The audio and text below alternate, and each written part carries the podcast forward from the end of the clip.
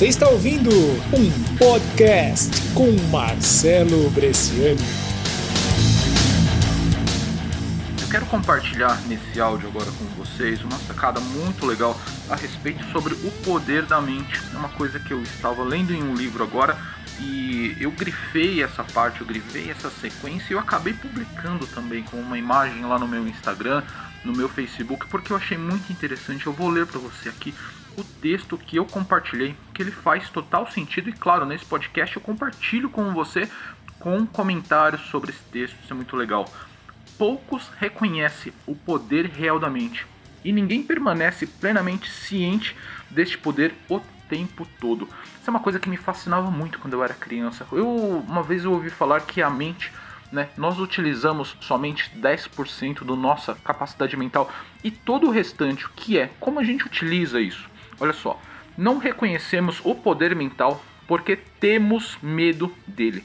Mas se realmente queremos evitar o medo, algumas coisas precisamos reconhecer. Nós temos medo da nossa mente, do nosso poder mental, como assim temos medo? A mente é uma entidade muito poderosa e nunca perde a sua força criativa. Ela cria a cada instante e nunca dorme. Aqui ele fala sobre uma entidade mesmo, é como se fosse uma outra coisa.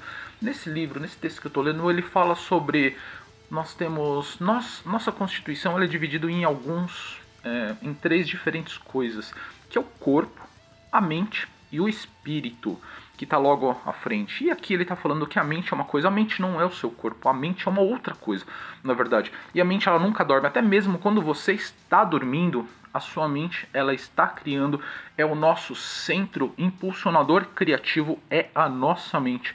E ela tem um poder muito grande. Olha só, fica comigo. É duro reconhecer que o pensamento e a crença se combinam em uma onda de poder que pode mesmo mover montanhas. Já ouviu falar sobre isso?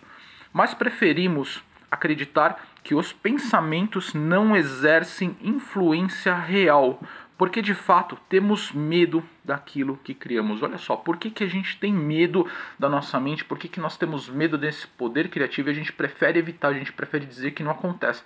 Porque nós somos responsáveis por tudo aquilo que fazemos, por tudo aquilo que criamos e tudo. Não é, esse não é o primeiro texto que está falando sobre isso, mas todas as nossas criações, elas começam primeiramente na mente. Isso causa na gente, que acontece é que ficamos com medo e também nós evitamos, porque se a nossa vida ela não está conforme nós gostaríamos que ela estivesse, isso é responsabilidade nossa. Nós somos responsáveis por aquilo que criamos. Então a gente prefere criar, pensar que a mente não tem esse poder criativo todo, porque a gente olha para o que a gente tem agora, a gente vê, meu, isso aqui não foi eu que criei, mas foi você que criou através dos seus pensamentos, através das suas escolhas, de tudo que você tudo que você fez até aqui, até esse ponto, foi você que criou. Então, por isso a gente tem medo da nossa mente. Então, o que a gente tem que fazer? Começar a pensar em coisas boas, coisas que vão nos levar ao ponto onde queremos chegar. Isso faz diminuir a nossa culpa referente à vida que construímos, mas ao custo de permanecermos impotentes perante ela, perante essa vida. Nós não somos impotentes perante a vida, nós temos o poder de criação. A nossa mente é o grande centro criador. Se você acreditar que aquilo que pensas tem o poder de criação, você liberta o seu mundo para uma vida abundante e próspera. Olha só, então o segredo está na sua mão, aquilo que você quer realizar, aquele ponto onde você quer chegar, aquilo que você mais sonha, ele está nas suas mãos. Você tem o poder de fazer isso. E como que você vai fazer?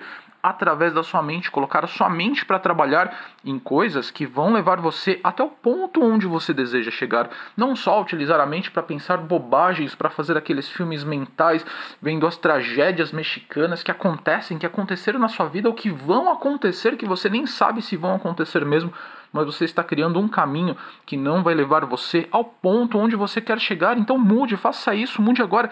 Crie um caminho para onde você realmente quer chegar.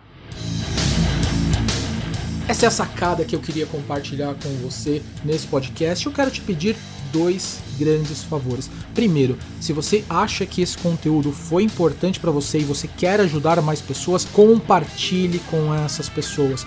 Segundo favor, dá um pulinho lá no meu site marceloj.com e deixe um comentário no meu podcast. Por que isso é importante? Porque quando eu estou gravando isso, eu não estou vendo você, eu não estou vendo pessoas e você deixando uma opinião, eu vou ter certeza de que o caminho que eu estou seguindo é o caminho que eu devo seguir. Conto com você. Um grande abraço e eu vejo você no próximo podcast.